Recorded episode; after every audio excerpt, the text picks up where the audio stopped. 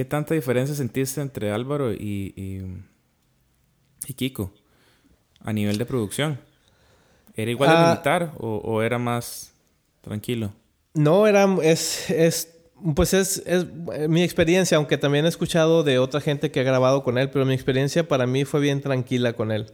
Él era así de que, vamos, tenía, por ejemplo, un músico eh, generalmente le gusta trabajar de noche.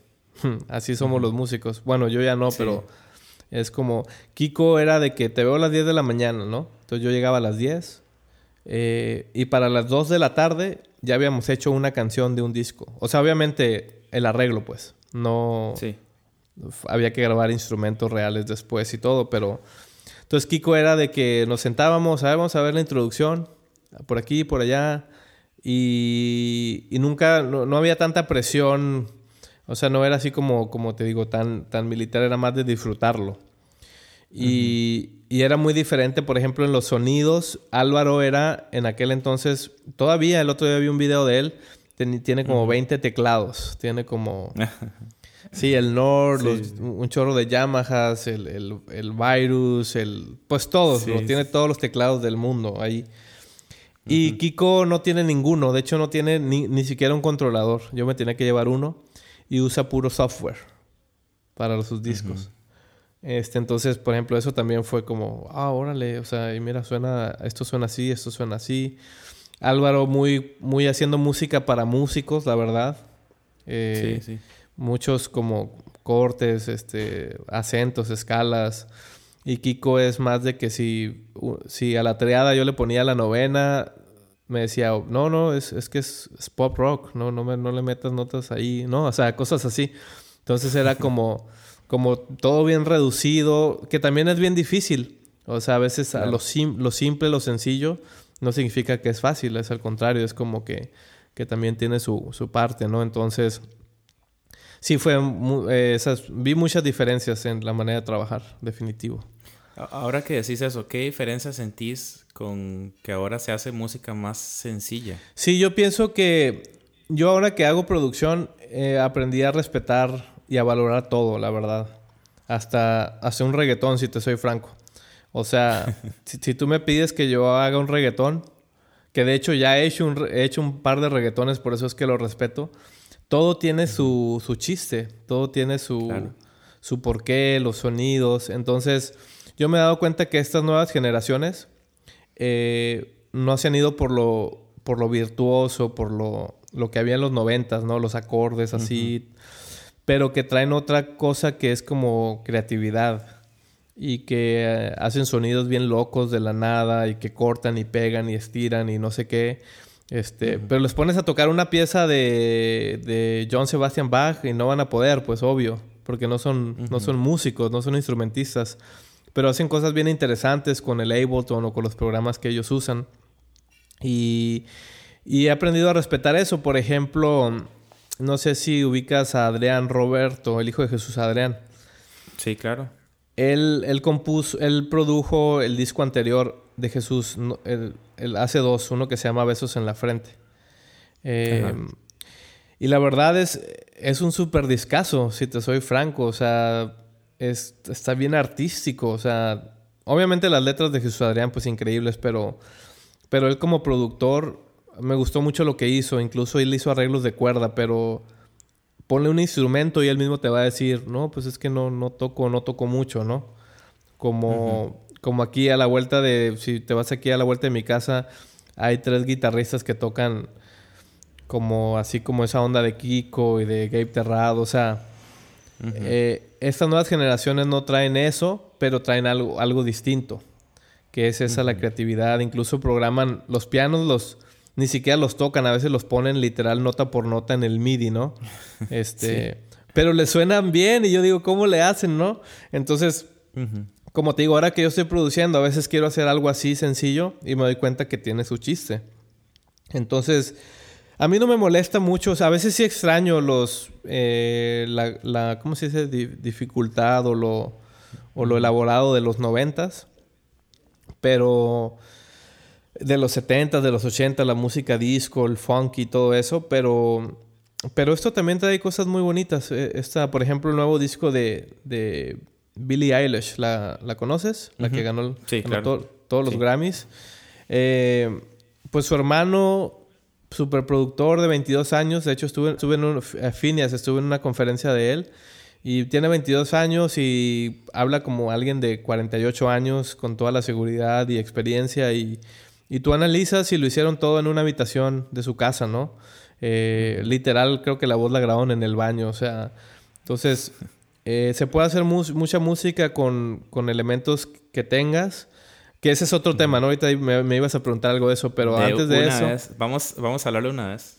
De una vez, ¿verdad? De una vez, este, ya que estamos acá.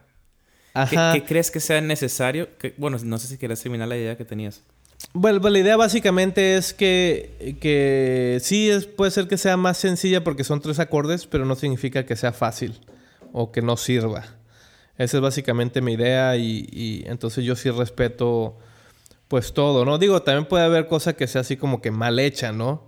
Eh, pero hablo de, de las cosas que trascienden, generalmente están bien hechas o por algo funcionan, ¿no? Entonces sí, eh, respetar todo. Si son tres acordes y es uno, pues disfrutarlo. Ahora que hablamos de, eso, de producir, mucha gente, yo sé que tal vez se pregunta, ok, eh, tengo una computadora y tengo unos audífonos. ¿Qué necesito para empezar a grabar demos, por lo menos, a grabar maquetas o a grabar ideas? Porque sé que mucha gente a veces ve los estudios en, Los Ángeles y dicen, wow, yo no puedo tener un, un estudio así. O sea, ese estudio vale una millonada.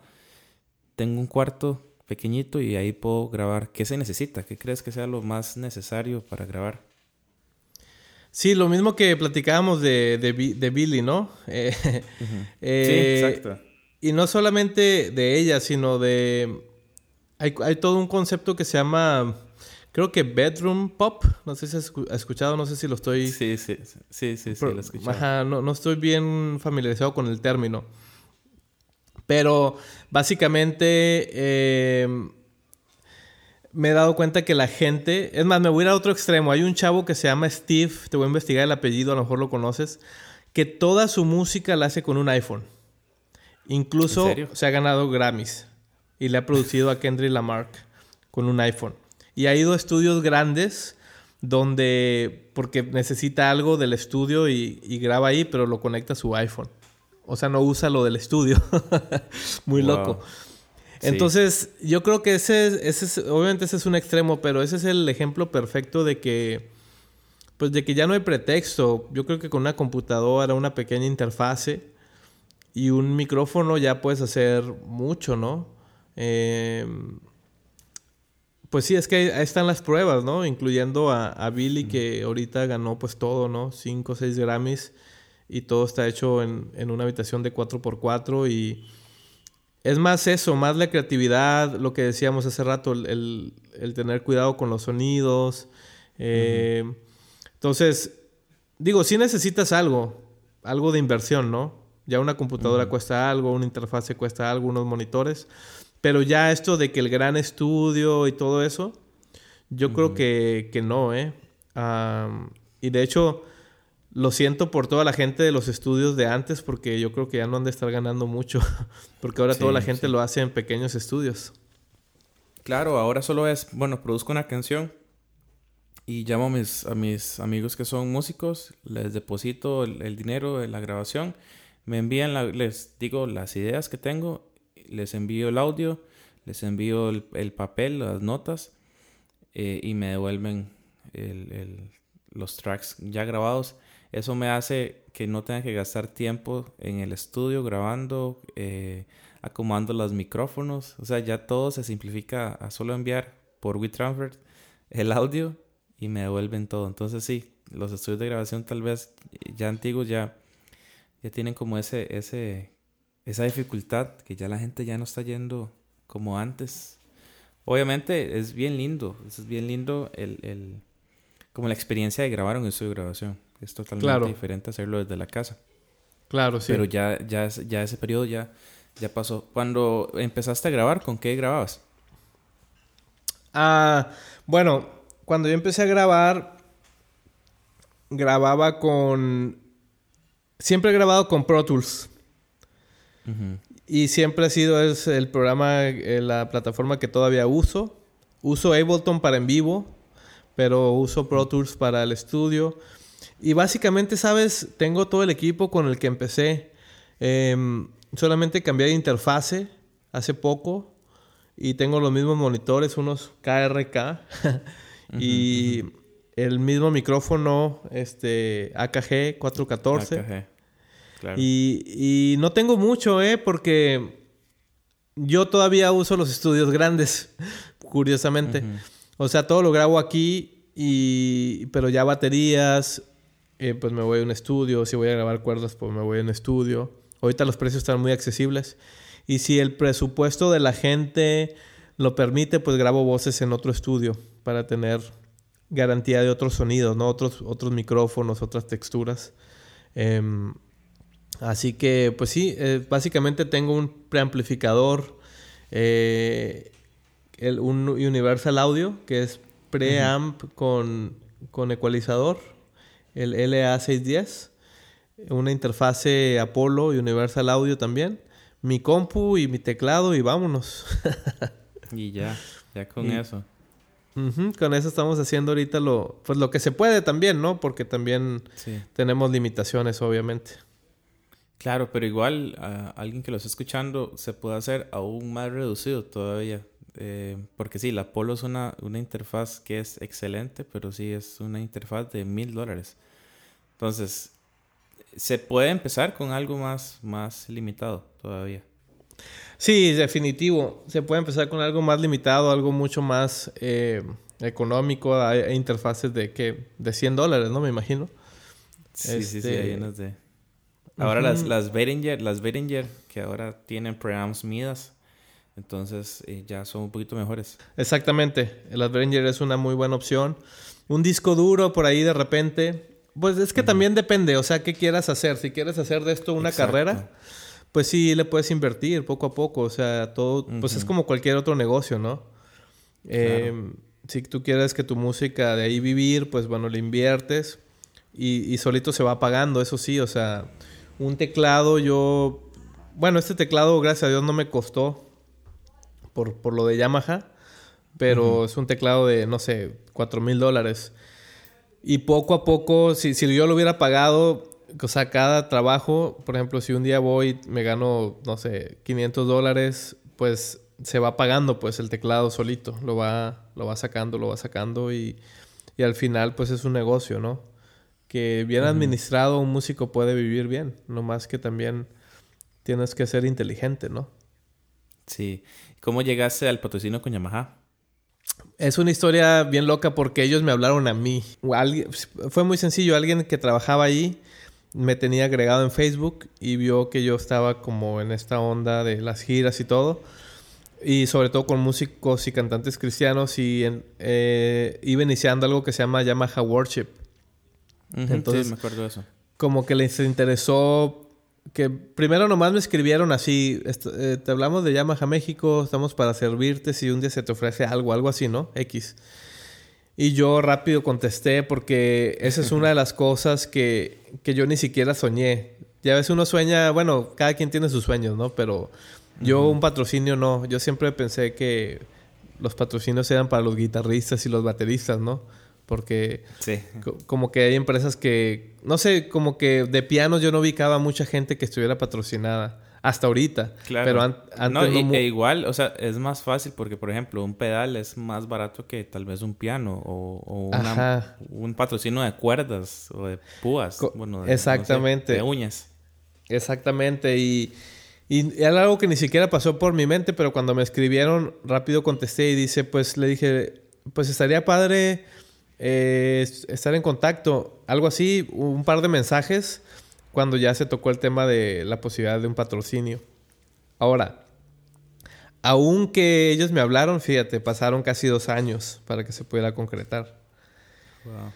Entonces, en esos dos años era lo que yo mencionaba al principio del podcast. Eh, yo ya cuando yo vi que era una posibilidad, yo me, yo me aceleré, yo ya quería y empecé a investigar y, y todo. y, y cada vez me frenaban y me frenaban.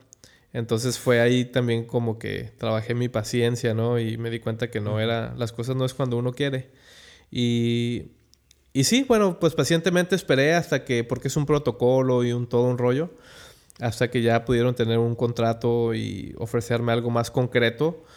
Y bueno, ya, ya cuando firmé ya, ya era como ya, ya ni quería, ¿sí me entiendes? O sea, eh, no es que no quería, pero ya no tenía esa emoción, pero creo que de eso se trata. Se trata de que, de que nada tome tu corazón 100% porque nada te va a llenar. Entonces, a veces uno se aferra tanto a un tal cosa que cuando lo obtienes te das cuenta que no es ni lo, no, es ni lo que querías, ¿no? Entonces, este... yo ya para cuando firmé realmente el contrato, ya la... Ya se me había quitado toda esa emoción, ¿no? ¿Cuál es, cuál es la configuración o cómo, cómo te ordenas para andarse en un, en un pendrive o en una llave malla eh, los sets o llegas a hacer el set eh, en la prueba de sonido? ¿Cómo, ¿Cómo te preparas para los conciertos? Mira, cuando hice, estuve haciendo como por año y medio, estuve tocando con Jesús Adrián. Y para Jesús Adrián sí hice un setup muy específico porque porque venía precisamente el disco nuevo este que te platico. Eh, bueno, el disco anterior, que era el nuevo en ese entonces, que trae unos pianos, eh, pues bien locos, unos pianos así que parece que, tienen trapos cuando los grabaron. Que se, llama Felt Piano de... de mm, ay, ¿cómo se llama la compañía? Spitfire se llama la compañía. Felt Piano se llama el piano, ¿no? Y, es un piano bien bonito, entonces eh, había canciones con ese piano, entonces me llevé ese piano. Eh, llevaba mi, el ivory para otros, llevaba un órgano y, unas cosas del motif. Entonces, para, ese, para eso iba yo bien armado porque cada canción requería algo, ¿no? Distinto. Entonces, este... Pues ya así estuve, ya llegaba con mi setup listo casi todo en la computadora, ¿no? Pero con Marcela, eh, que es un pop eh, más pues más pop. Eh, eh, básicamente toco puro piano acústico y piano eléctrico. Es todo lo que toco realmente. Entonces, cuando yo llego, si hay un motif, ahí en el momento hago el setup, ajusto algún pad o agrego un piano. ¿Qué usas? El, puro motif. Ok. Ajá, si, es, si hay un motif, uso el puro motif y ahí hago mis ajustes. O si es un montage, uso el puro montage. Eh, siempre pedimos el montage, pero nunca está. Entonces, este... Pero yo he querido, incluso ahora que lo mencionas, yo he querido como tener un, eh, una lista de sonidos o de presets, e incluso poderlo regalar a la gente de lo que yo uso, porque puede ser que a alguien le, interese, ¿no? Entonces, este, ahora que lo mencionas, sí voy a poner un poquito más de atención, pero es que he estado resolviendo mucho, como te digo, con un buen piano acústico y un buen piano eléctrico casi saco todo el concierto porque en la secuencia traigo lo demás. Así que por eso es que está un poquito más relajado.